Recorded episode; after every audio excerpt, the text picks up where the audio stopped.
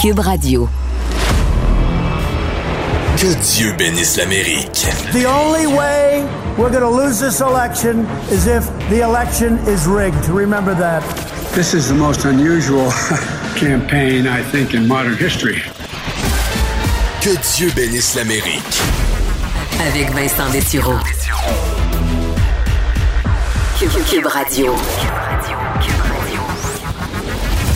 Bienvenue à Que Dieu bénisse l'Amérique. On commence février, c'est le week-end du Super Bowl, évidemment aux États-Unis, week-end très particulier où on va peut-être pour une rare fois laisser un peu la politique de côté et essayer de célébrer ensemble le sport, mais aussi les pubs, euh, la musique de The Weeknd. Alors c'est toujours un beau week-end excitant euh, aux États-Unis. Je pense que ça va faire du bien, que tout le monde en a bien besoin, même si oui, on est en COVID, que tout sera un peu différent pour le Super Bowl. Je trouve ça bien qu'on réussisse à euh, créer quand même des événements de cette ampleur-là, malgré la COVID, de façon sécuritaire. Bien hâte de voir ça euh, dimanche. Mais évidemment, il s'est passé plein de choses cette semaine et euh, ben, on va parler dans l'émission de Joe Biden, de, des programmes de ce plan de sauvetage et autres. Mais c'était encore une fois une semaine à Crazyland ou à Land chez les républicains. Euh, qu'on le veuille ou non, qu'on aime ou pas les républicains, faut dire, ils ont tout un problème euh, sur les bras avec la présence de Marjorie Taylor Greene et ben, les restants de euh, Donald Trump qui coulent encore dans les veines de plusieurs républicains. Euh, quand je dis Coucouland, c'est parce que c'est quand même incroyable que euh, à la Chambre des représentants, où on est supposé parler de choses sérieuses, cette semaine, ben, c'était Marjorie Taylor Greene qui est allée s'expliquer alors que euh, ben, y a eu vote pour l'expulser de quand même des comités de l'éducation et du budget. Éducation et budget on devait retrouver sur ces comités-là Marjorie Taylor Greene, quelqu'un qui court après le monde, qui ont été euh, victimes de fusillades dans des écoles pour leur dire que c'est des comédiens, euh, qui croient que les feux de forêt en Californie ont été allumés par des lasers juifs de l'espace. Ça va pas bien quand le parti qui, euh, ben, qui loge en son enseigne une personne comme ça n'est pas capable de l'expulser, elle qui souhaitait la mort de Nancy Pelosi d'une balle à la tête. Euh, donc, on l'a expulsée. C'est les démocrates qui ont dû voter contre elle parce que les républicains n'ont pas été capables de le faire. Mais moment irréel où euh, Marjorie Taylor Greene s'est expliquée, entre autres expliquant ses croyances par rapport à QAnon, accusant carrément Google, Facebook, les médias de masse, CNN, de l'avoir avec leurs mensonges, amené à croire à QAnon. Donc, euh, entre autres, les Clinton sont au centre d'une cabale satanique pédophile où on tue des bébés là, pour, euh, ben, entre autres, s'en mettre sur le visage contre les rides, quelque chose comme ça. Euh, ben, elle a dû, pendant dix minutes, d'un, dire que c'était une bonne mère et qu'elle voulait vraiment que le bien de son peuple. Mais quand on est obligé, devant la Chambre des représentants, de dire qu'on croit que le 11 septembre est arrivé, euh, on est rendu quand même ailleurs. Et c'est ce qui est arrivé euh, dans les derniers jours. Voici la preuve. I also want to tell you 9-11 absolutely happened. I remember that day crying all day long watching it on the news. Alors, elle confirme qu'elle croit euh, que le 11 septembre est bel et bien arrivé et effectivement que les fusillades dans les écoles sont réelles. You see, school shootings are absolutely real. And every child that is lost, those families mourn it. I understand how terrible it is because when I was 16 years old in 11th grade, my school was a gun free school zone, and one of my schoolmates brought guns to school and took our entire school hostage. Ah, alors elle explique que oui, les fusillades sont bel et bien arrivées parce qu'elle, elle l'a vécu euh, de près, parce qu'à son école, plus jeune, euh, en raison du fait que son école est un endroit où les armes à feu sont interdites, un gun free zone ben à cause de ça, quelqu'un est entré avec une arme à feu, il les a pris en otage. Donc un beau petit message à côté pour dire que ben, c'est parce qu'on n'avait pas le droit d'avoir des armes, sinon on sait bien les professeurs, hein, comme Luc et Luc auraient pu tout tout fusiller, euh, toute menace. Euh, donc on en est là avec Marjorie Taylor Greene et également ben, euh, disait que ce qui était vraiment le grand problème aux États-Unis en ce moment, c'était les mensonges et les demi-vérités. Alors que la seule raison pour laquelle elle est entrée en politique, c'est pour Donald Trump, son euh, son modèle.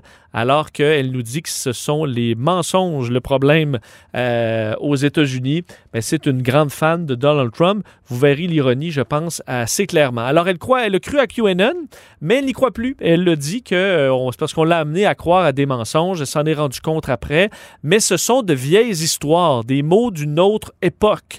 C'est ce qu'elle raconte en expliquant pourquoi on ne devrait pas l'enlever du comité de l'éducation, parce qu'elle dit ça, c'est des vieux propos, des propos de 2018. 2018. Alors, on n'est pas il y a 25 ans, euh, on n'est pas il y a 10 ans, on est il y a à peine un peu plus de deux ans, où Marjorie Taylor Greene, qui insultait encore tout le monde, il le faisait d'ailleurs même dans les dernières heures, euh, ben, croyait que euh, le monde était dirigé par une secte cabale pédophile, mangeur d'enfants. Et cette personne-là dit qu'elle devrait avoir sa place au, à la Chambre des représentants. Elle a sa place, mais sur des comités, tout simplement parce que ces idées-là un peu folles, ben, c'était à une autre époque et qu'on est passé à autre chose. Parlant de Cuckoo Land, un mot quand même sur Donald Trump qui en a fait une bonne euh, dans les derniers jours parce qu'il a envoyé une lettre pour démissionner de l'équivalent de l'UDA aux États-Unis, qui est le Screen Actor Guild American Federation of Television and Radio Artists, donc un syndicat euh, d'artistes dans lequel bon, euh, Donald Trump se trouve en raison de sa participation à plusieurs émissions, dont The Apprentice. Il a, il a su que ce- cette union voulait se débarrasser, expulser Donald Trump. Alors, il a préféré envoyer avant, comme s'il n'a pas mieux à faire, euh, envoyer une lettre pour lui-même quitter cette, euh, cette organisation.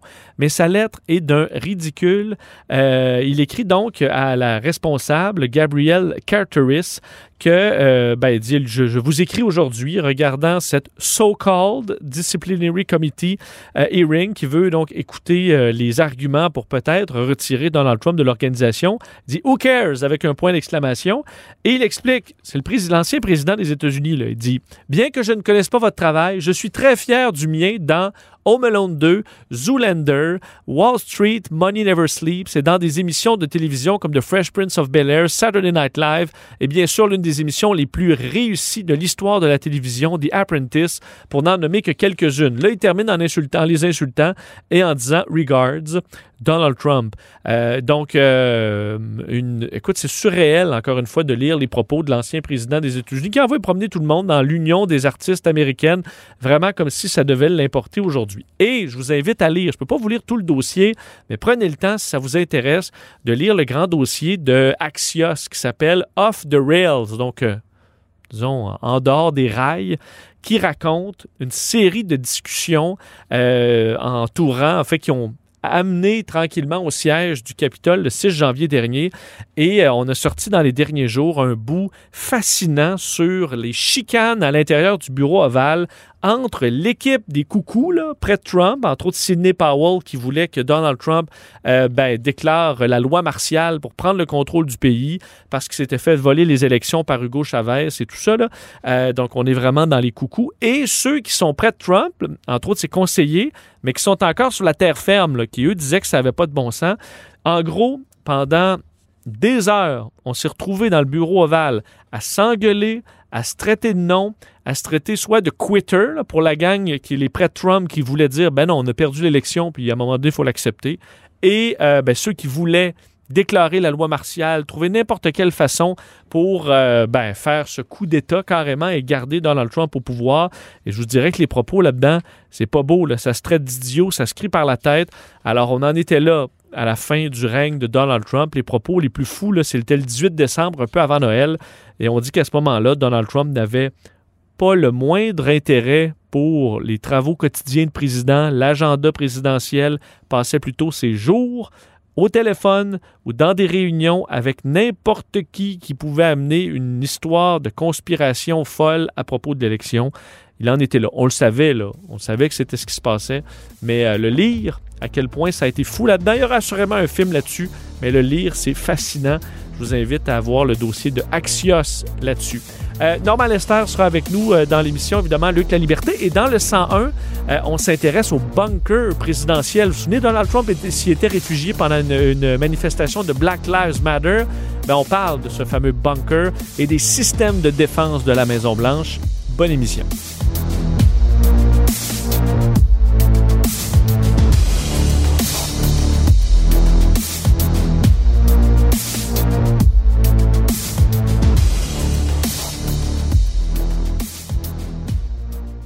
Protégez vos dépôts, c'est notre but.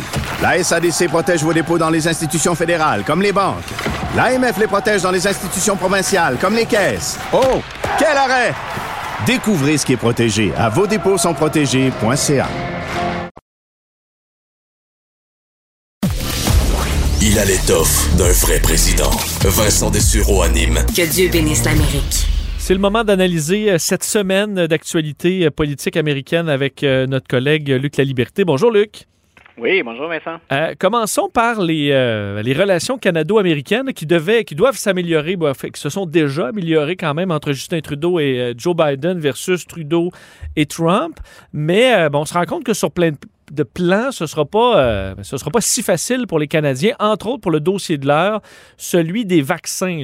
Euh, on comprend qu'il y a une partie des vaccins euh, ben, Pfizer dans le monde. Fait, il y a des vaccins qui sont produits évidemment aux États-Unis, d'autres en Europe, pas au Canada. Alors, il faut se fier à nos alliés dans des cas comme ça. Et ben, les États-Unis, ils sont loin de venir à notre escousse. Ben voilà, hein, on se rappelle que peu importe qu'on ait une administration républicaine ou démocrate, peu importe que le président s'appelle Donald Trump ou Joe Biden, ben il est d'abord le président des Américains. Ah, c'est une évidence que de, le, que de le souligner, mais on va toujours, bien entendu, faire valoir nos intérêts nationaux avant euh, les ententes qu'on peut avoir avec, ou les, les, les ententes officielles ou officieuses qu'on peut avoir avec des partenaires. Et la nouvelle qu'on apprenait cette semaine, puis le premier ministre s'est exprimé, à, le premier ministre ici, bien sûr, M. Trudeau, s'est exprimé sur, la question parce qu'on a ce, retard d'approvisionnement dans les vaccins. On prétend toujours qu'on va vacciner d'ici au mois de septembre l'ensemble des Canadiens. Maintenant, ben, comme ça peine à se mettre en marche ou à prendre un rythme de croisière, on regarde bien entendu les différentes options. Et là, ce qu'on apprenait, c'est autant Pfizer que Moderna, euh, le fameux vaccin dont euh, une partie est produite aux États-Unis, puis une partie des investissements sont également des investissements américains. Donc, on sait qu'on a une usine qui est au, au Michigan. Cette usine-là va d'abord approvisionner les Américains le temps qu'on fasse la vaccination, et ensuite on va honorer l'ensemble des, des, des, des, commandes, si on veut, ou des demandes canadiennes. Alors ça a fait, euh, ça a fait réagir, bien entendu. Euh, du côté américain, je pense que la, réaction, on peut la, comprendre. M. Biden est confronté, il y, a, il y, a, deux angles sous lesquels M. Biden joue ça. Hein. Euh, il a reproché à l'administration précédente son manque de vigueur, son absence de leadership. Alors il a promis, lui, aux Américains, écoutez, on va vacciner 100 millions, 150 millions de personnes très, très rapidement il se doit de livrer la marchandise. Au plan politique, au plan symbolique, c'est très important, mais surtout, euh, on sait que pour le volet américain, la, pandémie, elle a été probablement plus mal gérée là euh, qu'à peu près n'importe où ailleurs. Donc, M. Biden ne peut pas, hein, souvent on utilise cette expression-là, il ne peut pas l'échapper, celle-là. Donc, autant pour son administration, pour lui, pour ses promesses, que pour la crise sanitaire, ce qui devrait être la priorité, euh, on peut comprendre le président américain dire, ou les États-Unis dans l'ensemble, avant de, de, de, de se pencher sur le cas canadien, on va commencer par s'occuper. On n'est jamais si bien servi que par soi-même, hein, ou charité bien ordonnée commence par soi-même. Ça nous rend, nous, bien entendu, euh, par, euh, par extension, bien, plus dépendants des vaccins qui sont produits en Belgique ou en Suisse. Et ce que ça met aussi en, en évidence, puis je suis pas certain que M. Trudeau euh, est, satisfait de ce que ça donne comme résultat, euh, parce que les provinces chez nous regardent, bien entendu, du côté d'Ottawa et du côté de M. Trudeau, c'est est-ce qu'on n'aurait pas eu intérêt? C'est facile toujours de jouer au, au gérant d'estrade puis de le faire avec un peu de perspective, mais est-ce qu'on n'aurait pas eu intérêt à, financer encore plus la recherche d'un vaccin ici, local? On pense à Medicago, par exemple, dont le vaccin est développé ici. La compagnie n'est pas canadienne, les intérêts ne sont pas que canadiens, euh, mais c'est produit ici. Donc, on se dit, est-ce qu'on n'aurait pas eu euh, intérêt d'abord à, mm. aller de l'avant, à autoriser plus de, de, de, de, recherche ou à financer, soutenir plus de recherche? Et de l'autre côté, euh, ce qu'on nous annonce du côté des épidémiologistes, c'est, ben écoutez, la COVID-19, hein, on, on, va gérer ça, mais c'est pas la dernière fois qu'on est touché par ça. Et il y a peut-être une leçon à tirer dans le financement éventuel de nos infrastructures, qu'on soit en mesure de, de, de fabriquer ici puis de, de, de partager euh, le vaccin au plan local, au plan national. Parce Donc, à la, la limite, la euh, oui, oui. Ben, je vois à la limite, il y a un risque, il me semble, pour les compagnies de. je comprends que c'est des décisions du gouvernement aussi, là, mais les compagnies oui. pharmaceutiques de ne pas, en fait, de, de, de, de tomber un peu dans cet isolia, isolationnisme-là. Ce que ça fait, c'est que les autres pays vont s'équiper, puis ensuite, ben, Pfizer et les autres euh, vont peut-être avoir un peu moins de contrats dans la mesure où les pays du monde qui se sont fait prendre, ben, ils voudront plus se faire prendre. Ben voilà, puis on peut comprendre aussi quand la, population, on le sait, un peu partout, à tout le moins dans le monde occidental, euh, la population réagit à la globalisation, hein, puis au, partenariat à l'échelle internationale. Et il y en a qui se disent, ben on perd différents leviers, on perd du pouvoir, puis on perd le droit de se prononcer. À notre sort dépend de plus en plus de décisions qui sont prises ailleurs. Donc, il va falloir considérer ça aussi, puis c'est tout à fait légitime. Si nous, on n'a pas de vaccin, euh, individuellement, moi, à la maison, je regarde mes parents, regarde ma blonde, mes enfants, je me dis, bon, mais écoute, je veux ce vaccin-là. Euh, quand on prend un peu de perspective, on voit à quel point c'est complexe, mais on vient aussi attiser un peu la colère ou les frustrations des gens qui se disent, euh, on, perd ou change dans ces ententes internationales parce qu'on voit bien que quand ça chauffe, on dessert les autres en priorité plutôt que nous. Donc, on, pourrait très bien comprendre que des Canadiens et des Québécois, des Québécois soient euh, déçus au moment où on se parle, puis qu'on pointe hmm. du doigt nos responsables, nos politiciens, mais tu soulignais avec raison, oublions pas de regarder, bien entendu, là-dedans les pharmaceutiques. Et euh, ben, aux États-Unis, d'ailleurs, aujourd'hui, on voyait les chiffres de l'emploi, petite hausse de l'emploi, mais très modeste. Ça montre que la, relance euh, va prendre du temps. Euh, et bon, vient avec ça le, plan de relance proposé par les démocrates, qui a fait un pas quand même de plus ce matin. Là, donc, une motion budgétaire qui, ouvre un peu la voie à tout ça. Ce plan de 1900 milliards, plan quand même très important. C'est le, premier gros, gros morceau qui, que devra faire passer les démocrates. Ben voilà, puis tu vois, il y a un combat politique, bien entendu, il y a une question de perception, là, puis de, de, lutte de, pouvoir au, Congrès américain, la Chambre des représentants, pas au Sénat. Mais en même temps, quand on regarde les, les, prédictions des économistes ou des experts, on pense pas revenir à un niveau pré-COVID d'emploi avant 2024. Euh, ça sous-entend que le plan qu'on est en train de faire passer de force, parce que les démocrates sont majoritaires, ce plan-là est peut-être pas le dernier non plus. On aura fort probablement besoin de venir en aide euh, à des entreprises ou aux citoyens américains à quelques, à quelques moments encore. Donc, euh, là, on le voit, le tour de force, bien sûr, des démocrates, c'est d'avoir cherché des, des, compromis. M. Biden a voulu être rassembleur, puis dans son ton et dans ses mots, il l'est toujours. il constate que la résistance, elle est très, très, très vigoureuse. Et la motion à laquelle tu référais, il faut souligner qu'il ne l'a fait passer qu'avec des appuis démocrates et parce que, on en a parlé souvent, parce que Kamala Harris, comme présidente du Sénat, est venue trancher. Donc, on a vraiment voté selon les lignes partisanes, les 50 démocrates contre les 50 républicains, et ça s'est réglé euh, grâce à l'intervention de, Mme Harris. Donc, c'est annonciateur aussi de ce qu'il y a à venir. Autant républicains que démocrates gèrent à l'intérieur des tendances ou des factions différentes, mais ils peinent toujours à trouver des, terrains d'entente. Et là, quand on est en pleine crise, euh, ben, bien, entendu, si on est sur le terrain, qu'on est un Américain, qu'on attend, euh, on n'aime pas nécessairement ce qu'on voit actuellement à Washington. Je disais ton texte ce matin sur euh, le défi euh, énorme de Joe Biden de rassembler les Américains, euh, mais on se rend compte, évidemment, rassembler démocrates et républicains, c'est difficile, mais là, même rassembler les républicains, juste eux, ça semble être tout un défi. cette semaine, j'en parlais dans l'introduction, là, les républicains à Coucouland, parce qu'on est encore en train de... enfin, à la Chambre des représentants cette semaine, le dossier Marjorie Taylor Greene, où là, on doit écouter quelqu'un qui vient nous confier qu'elle croit que le 11 septembre c'est arrivé, puis croit que les fusillades dans les écoles c'est arrivé, que c'était pas des comédiens. Je veux dire, là, on est, écoute, quel recul, alors qu'on est supposé avoir à la Chambre des représentants des discussions sur le futur des États-Unis, sur des grands programmes. Euh, là, on est à, est-ce que tu crois que le 11 septembre c'est un inside job ou pas?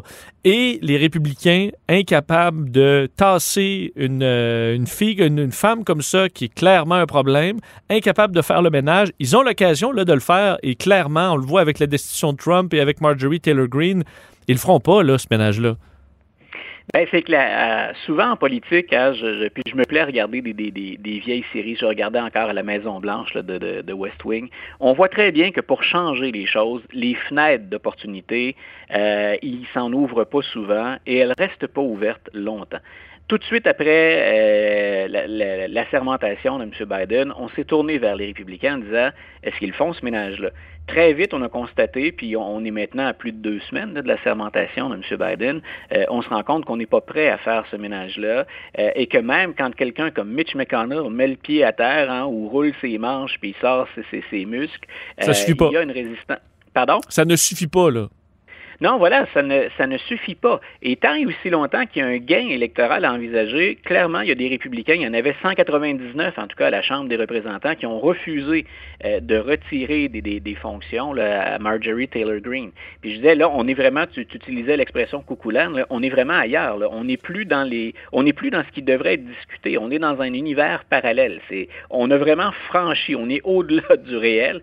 Donc, euh, si on n'arrive pas à faire ça, l'élection s'en vient. La prochaine, pour nos auditeurs, des fois c'est étourdissant, mais euh, on a déjà les yeux tournés vers 2022. On va renouveler, en théorie, les 435 sièges à la Chambre des représentants et le tiers du Sénat.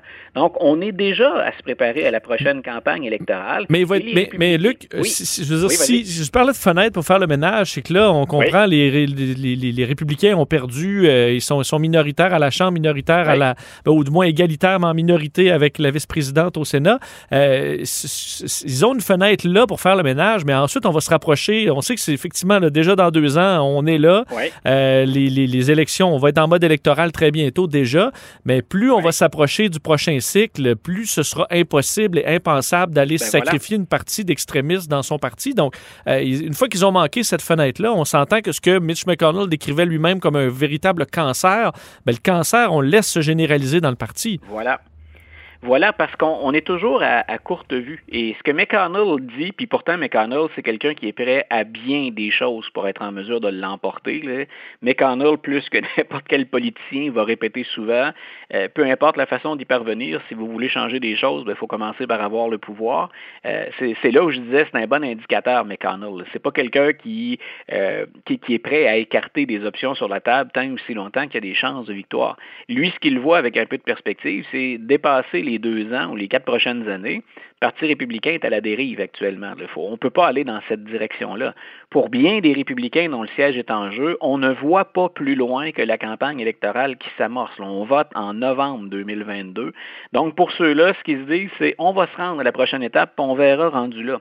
Euh, le problème, c'est qu'effectivement, il, va falloir une volonté puis un, coup éventuellement à l'intérieur du parti pour dire faut éliminer ces éléments-là qui sont pas juste extrêmes, là, qui sont irréalistes dans cas qui sont carrément stupides et dangereux.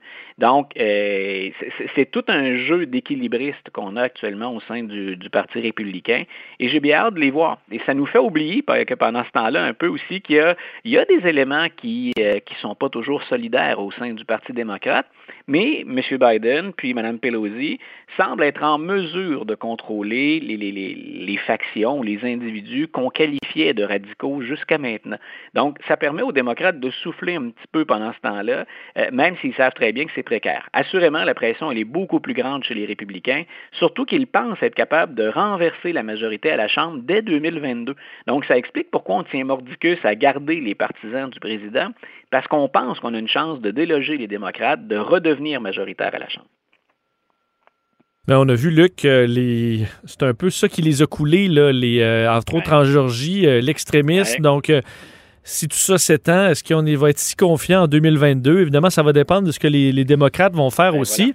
Et euh, dans ton texte de ce matin, ce que je trouvais intéressant de parler de la, la, la, la polarisation aux États-Unis, tu donnais une, une statistique d'un sondage montrant que 71% des démocrates célibataires affirment qu'ils refuseraient d'envisager une relation avec quiconque a voté Donald Trump, ce qui est plus que les républicains versus les, euh, versus les, les fans de Hillary Clinton en 2017, où c'était 41 Donc à l'époque où on détestait Hillary Clinton chez les républicains. Ils étaient quand même, prêts à se mettre en couple avec quelqu'un qui vote Clinton, mais quelqu'un qui vote Trump chez les démocrates, absolument impensable pour 70 des, euh, des Américains, voilà. en fait des, des démocrates, c'est quand même révélateur.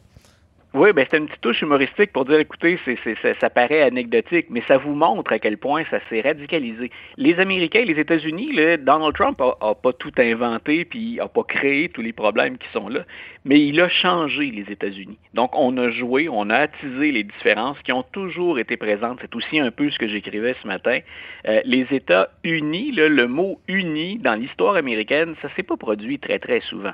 On réagit à de grands événements comme le 11 septembre 2001 par exemple, où là, on va se serrer les coudes, puis on va se ranger, rappelons-nous, hein, derrière George W. Bush. Mais sinon, ce pays-là, même quand on parle des héros comme Franklin Delano Roosevelt, ce pays-là a toujours eu des oppositions farouches. La meilleure chose qu'on puisse espérer, Et c'est ça l'histoire des États-Unis, ça résume l'histoire américaine. La meilleure chose qu'on peut espérer, c'est une volonté de compromis. Mais il semble pas y en avoir actuellement. On l'a vu là, dans le vote sur le budget, 50 démocrates, 50 républicains. On le voit dans les processus de nomination. Historiquement, quand on nommait un ou une juge à la Cour suprême, on pouvait facilement passer euh, avec 80-90% euh, d'appui. Maintenant, dans la plupart des cas, on est encore selon la ligne de parti. C'est très rare qu'on ait une défection dans un camp comme dans l'autre. C'est aussi parce qu'on choisit maintenant les candidats, d'ailleurs, dans les juges beaucoup plus en fonction de ben l'idéologie que de la compétence. Alors, c'est sûr que ça amène ça aussi. Là. Voilà, et c'est là, un peu la, limite de Joe Biden. Il faut que M. Biden parvienne. On y est parvenu à la Chambre des représentants pour euh, retirer. Il y a des républicains qui ont voté avec les démocrates, même si j'ai insisté sur les 199 républicains qui ont appuyé Mme Taylor Greene. Euh, il, il, faut plus de ces mouvements-là, et c'est la, la seule option qu'il y a pour Joe Biden, c'est ça. M. Biden n'espère pas rassembler tous les Américains. M. Biden espère qu'ici et là, il y aura un, deux, trois, quatre sénateurs, qu'on aura quelques représentants républicains pour parvenir à trouver un terrain d'entente, puis ensuite ben, préserver ses appuis dans la population. M. Biden, il semble jouir d'une lune de miel pour le moment. Donc, ses sondages sont positifs. Euh, il ne bat pas de record de popularité, mais considérant la polarisation d'être au-dessus de la barre des 50% puis nettement au-dessus, ben, ça lui permet de dire ben, j'achète du temps, en tout cas pendant ce temps-là. Et les gens semblent, un, être contents d'un retour à une vie politique un peu plus normale. En tout cas, beaucoup moins de tourmente, je pense qu'on peut dire ça comme ça. Euh, on va voir maintenant. Il, a, lui, sa fenêtre, euh, c'est les deux années, lui aussi. Un président démocrate avec deux chambres démocrates, il va peut-être devoir oublier la notion de compromis au Sénat pour forcer le jeu comme on le fait sur le budget, comme on l'a annoncé ce matin.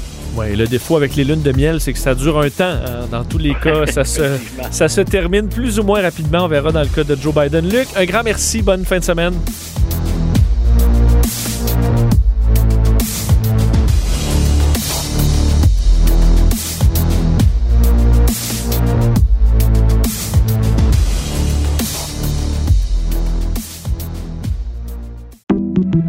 J'accepte avec, euh, avec fierté la direction, les commandes. Non, non, pas les commandes. Votre maison, c'est un espace où vous pouvez être vous-même. J'accepte d'être l'entraîneur-chef des Orignaux Atomes 2B de l'école. Mon amour, moins fort, la petite dame. Ah, excuse, excuse. Tu parles à qui? Elle mérite d'être bien protégée. Et vous méritez d'être bien accompagné. Trouvez la protection la mieux adaptée à votre maison avec Desjardins Assurance et obtenez une soumission en quelques clics sur desjardins.com.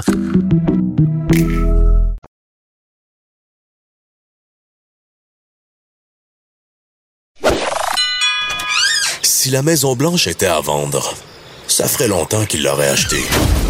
Vous écoutez Que Dieu bénisse l'Amérique avec Vincent Dessureau.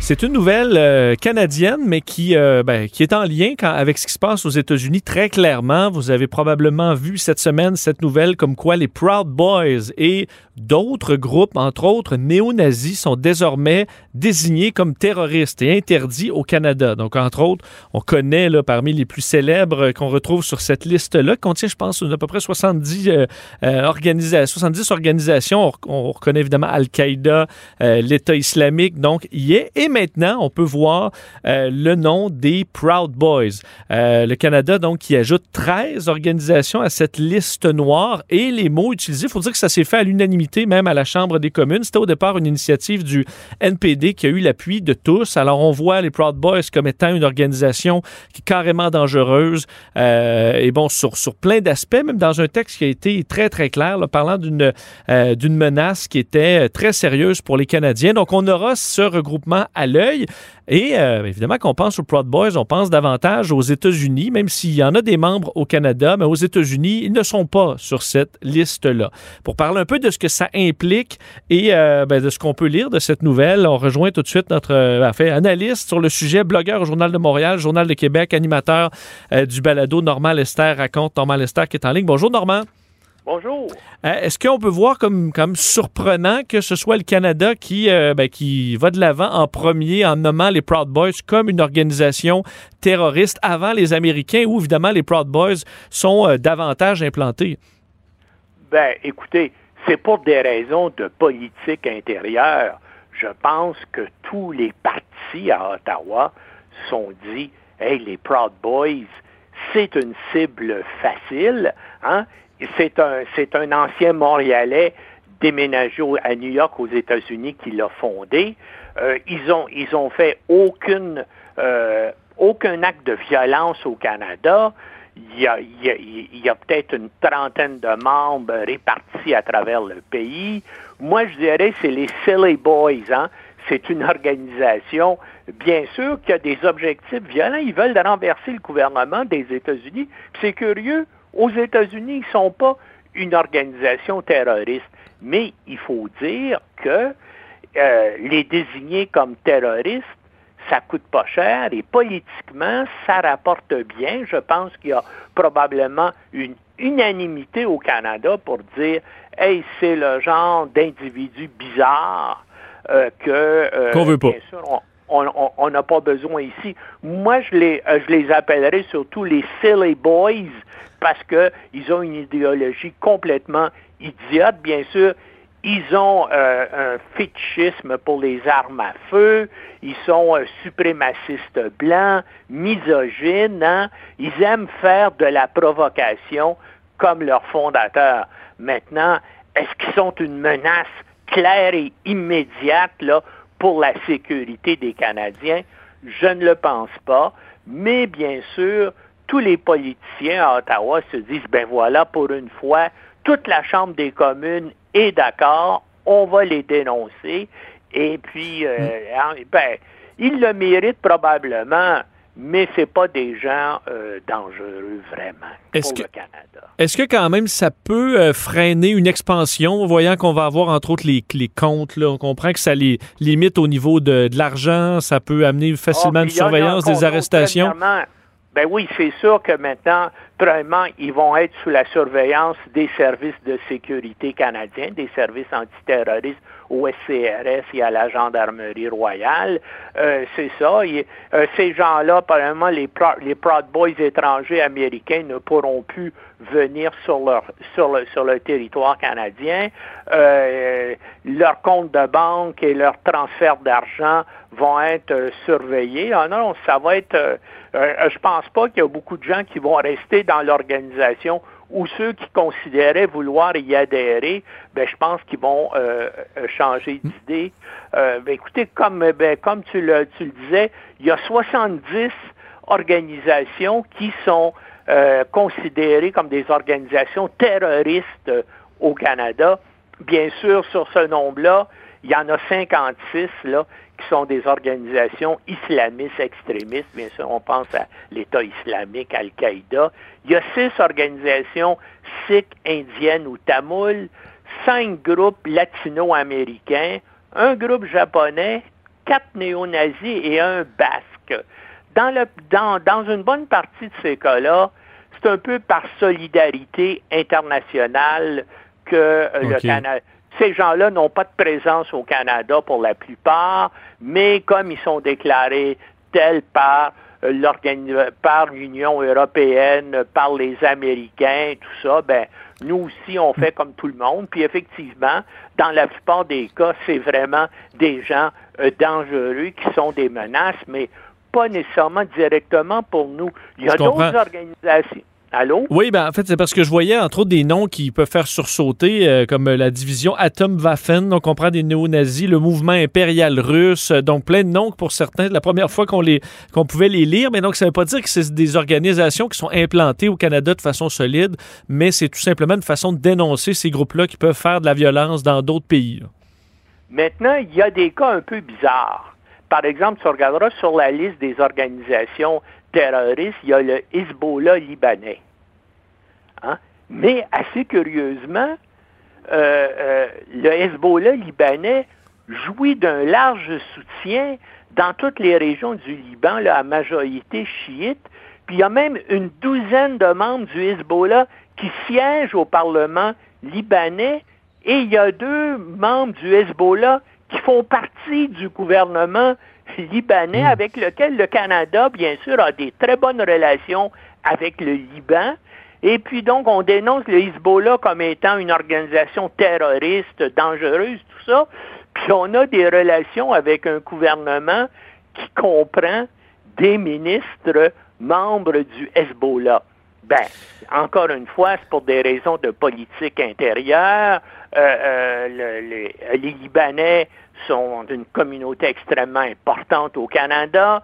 Il y a des, euh, milliers de Libanais au Liban qui ont des passeports euh, euh, canadiens. Il faut entretenir des relations avec ce, pays-là.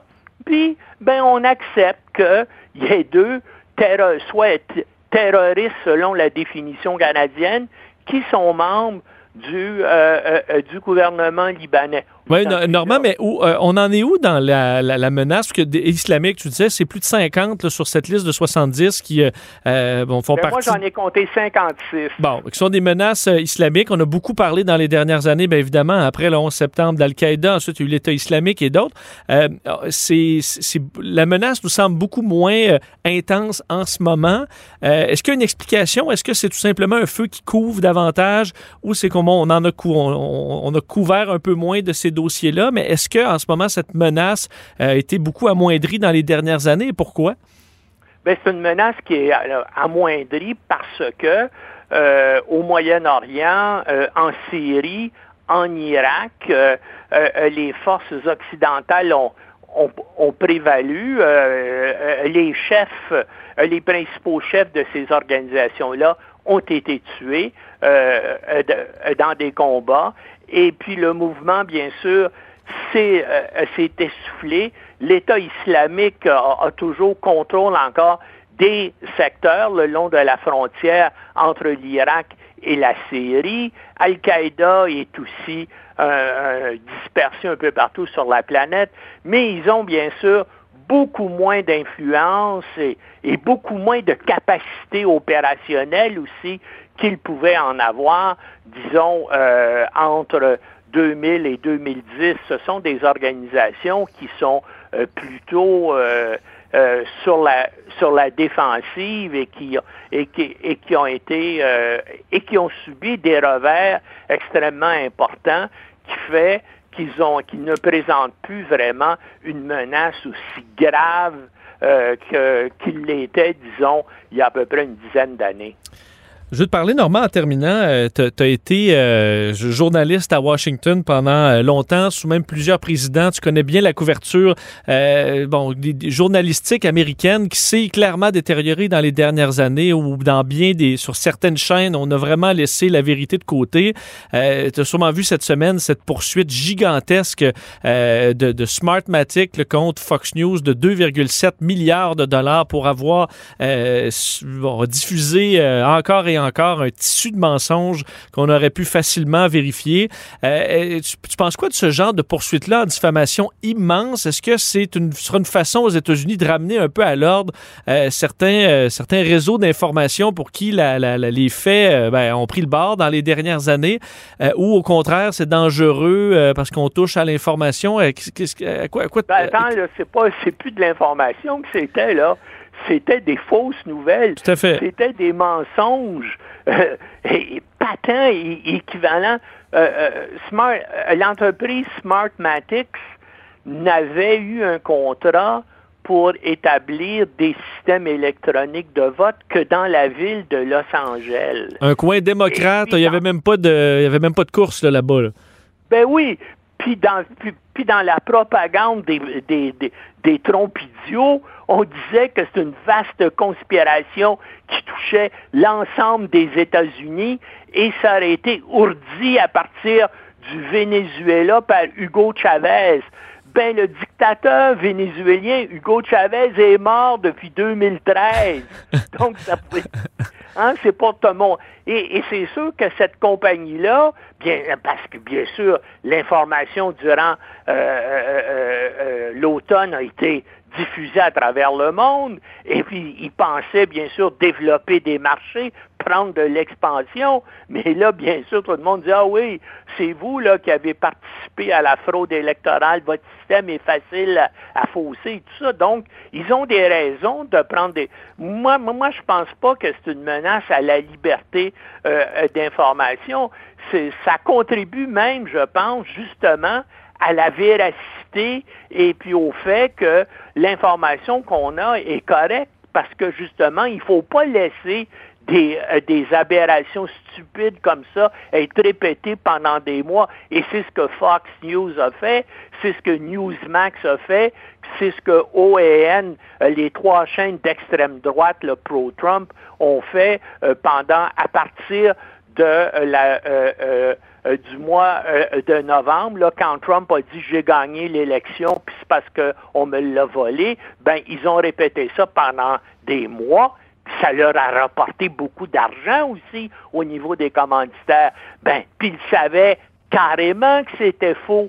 C'est ça, là, et bien sûr, ça va, ça va être ça que euh, Smartmatics et Dominion, qui est l'autre entreprise aussi qui poursuit, qui vont montrer. Oui, parce que normalement, il y, a une bonne différence entre accepter qu'un journaliste dans une enquête ou dans une nouvelle fasse une erreur et de savoir que quelque, chose, chose est faux et le marteler jour après jour. Là, effectivement, on n'est plus du tout dans l'information et c'est là que euh, ben, Fox News et effectivement euh, le, Newsmax et OAN sont depuis longtemps et c'est pour ça que certains noms, je voyais Lou Dobbs ou euh, Janine Pyro qui, qui sont dans cette poursuite-là parce que clairement, eux savaient ça faux parce que c'était tellement facile de vérifier et ont quand même sorti ces mensonges-là encore et encore sur à toute heure du jour.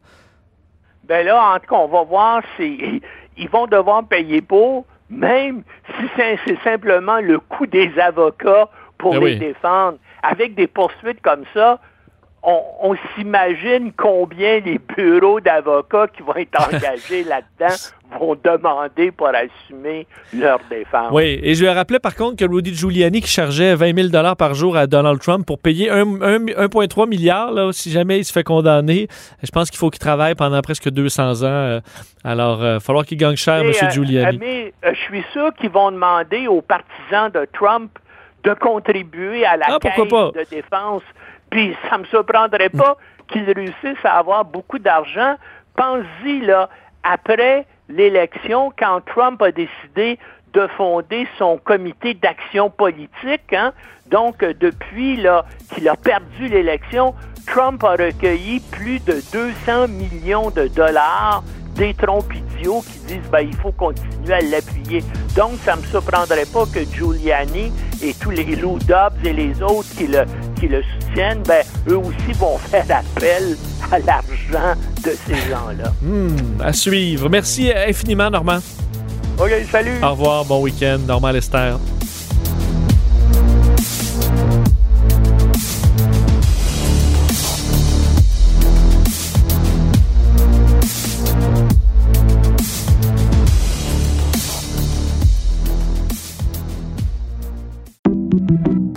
Bonjour, je peux prendre votre commande? Oui, je vous prendrai le sandwich, le délice du Sud. Par contre, j'enlèverai le poulet, l'ananas, les oignons puis le fromage feta. Votre auto, c'est un espace où vous pouvez être vous-même. Euh, donc vous voulez juste le, le pain et la sauce?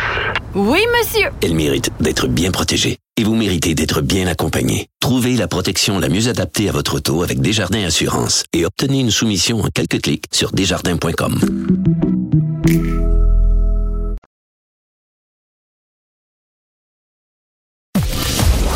Vous écoutez Que Dieu bénisse l'Amérique avec Vincent Dessureau.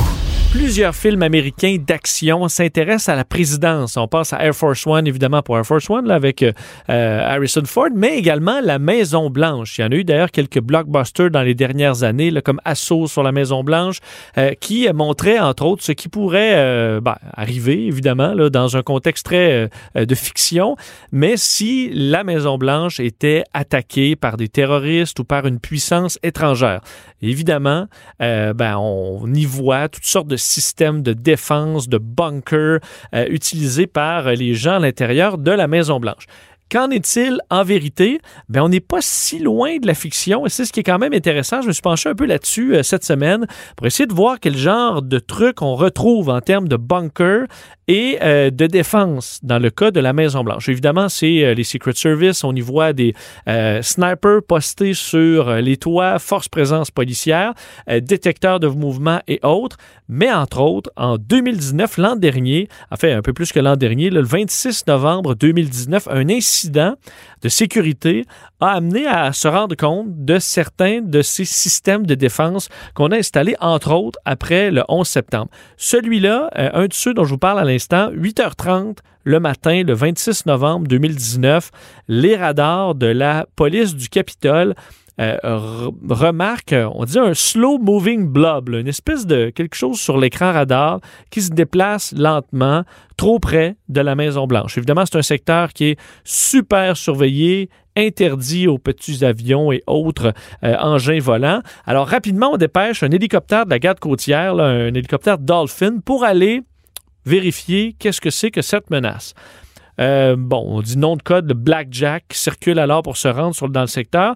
Finalement, il semble y avoir rien. L'hélicoptère va tout simplement repérer une envolée d'oiseaux. Alors ça arrive là, très souvent, les euh, radars qui, euh, ben, qui se trompent et confondent une envolée, un groupe d'oiseaux et un objet volant non identifié. Alors dossier réglé, mais l'alerte a duré quand même 45 minutes et a permis à une euh, journaliste de CBS de remarquer quelque chose d'inhabituel sur un toit tout près de la Maison Blanche, le Executive Office Building, où on remarque pendant l'alerte un système de défense antimissile. En fait, le Avenger Air Defense Missile System, très visible donc en photo, euh, qui est un système connu là, qui normalement s'installe sur des véhicules Hummer, les Humvee donc pour l'armée, euh, qui est un appareil de défense contre de petits appareils, entre autres, on peut penser à des avions, même des drones, qui est équipé de huit missiles Stinger et d'une mitraillette calibre 50, euh, capable donc d'abattre des cibles qui seraient en train de se diriger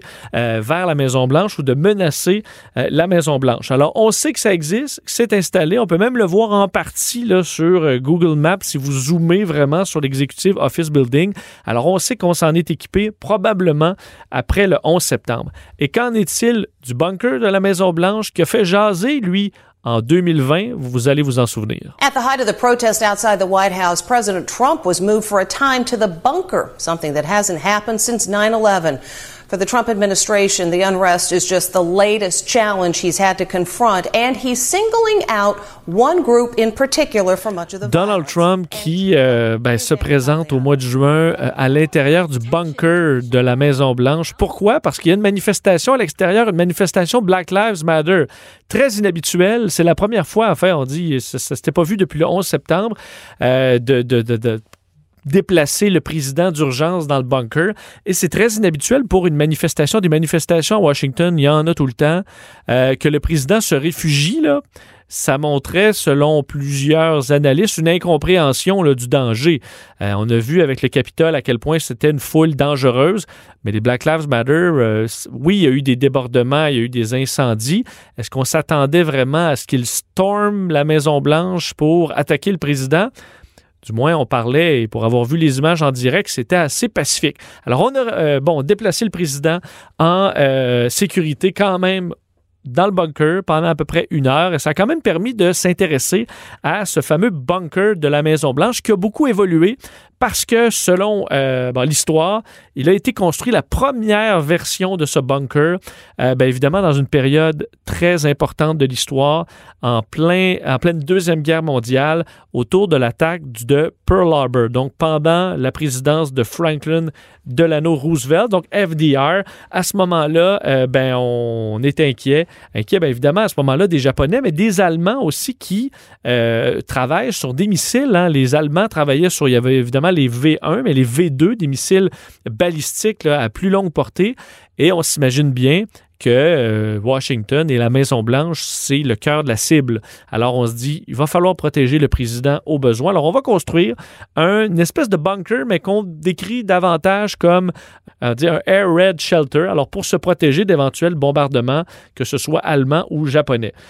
On décrit l'ouvrage comme étant ben, un petit euh, bunker fait directement sous la Maison Blanche et un autre euh, qui est équipé d'une rampe parce qu'évidemment FDR était en chaise roulante, une rampe qui l'amenait directement dans la voûte du département du Trésor. Alors, ça pouvait servir également d'endroit pour se protéger euh, d'éventuels bombardements. Euh, par contre, un peu plus tard, la Maison-Blanche, les responsables de la sécurité trouvent que ce n'est pas assez sécuritaire l'installation qui a été faite. Alors, on va commencer à travailler, à transporter le président vers les montagnes du Maryland, où on va construire un autre bunker euh, qui va, bien évidemment, à la partie qui est au-dessus de la Terre, euh, développer comme étant Camp David. Alors, c'est le camp de retraite du président. Je ne pense pas que Trump est allé souvent. Je est allé quelques fois, mais le président, lorsqu'il a besoin d'un certain repos, on va à Camp David. On sait que c'est un secteur où on est euh, équipé pour régler tous les problèmes.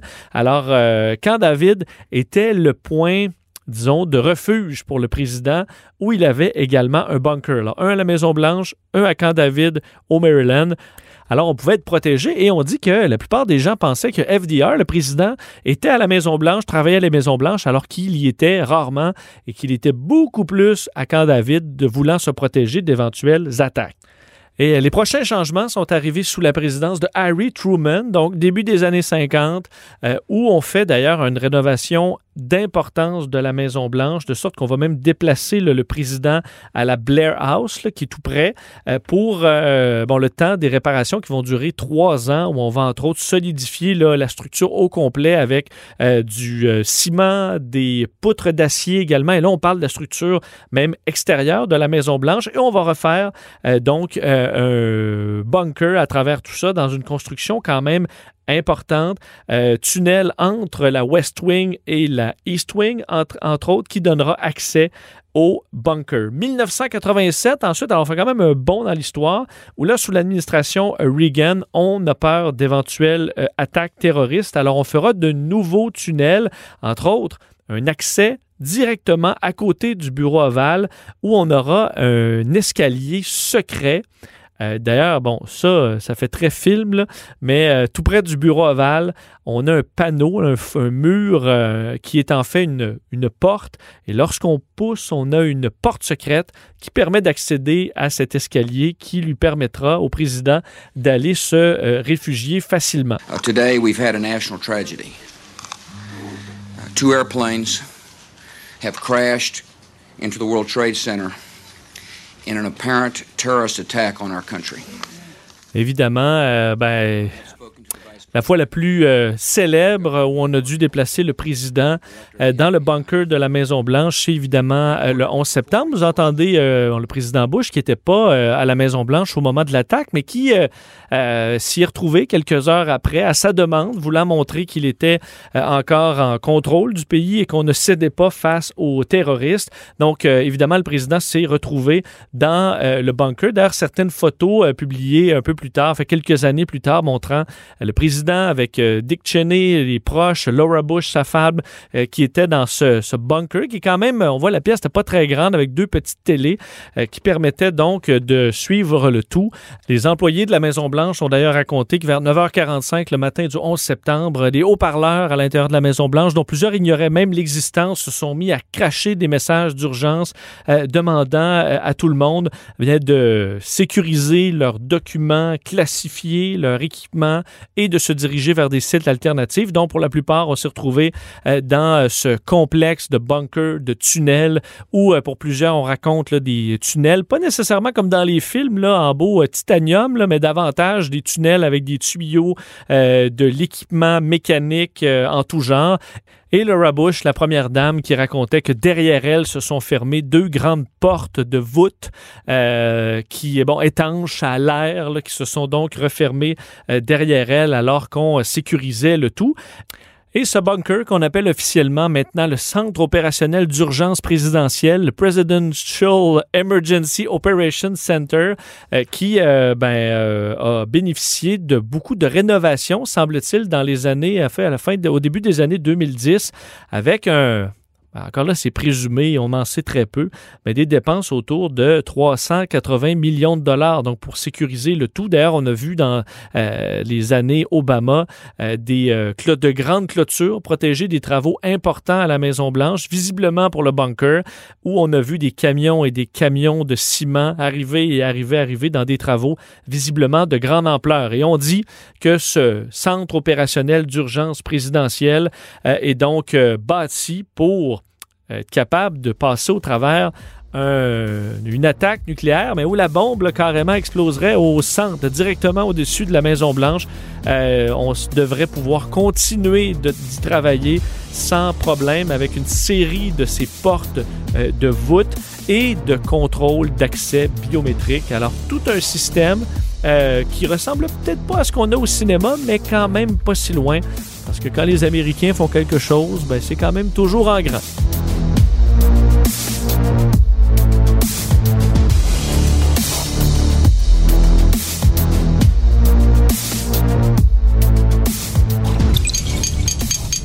Cube Radio.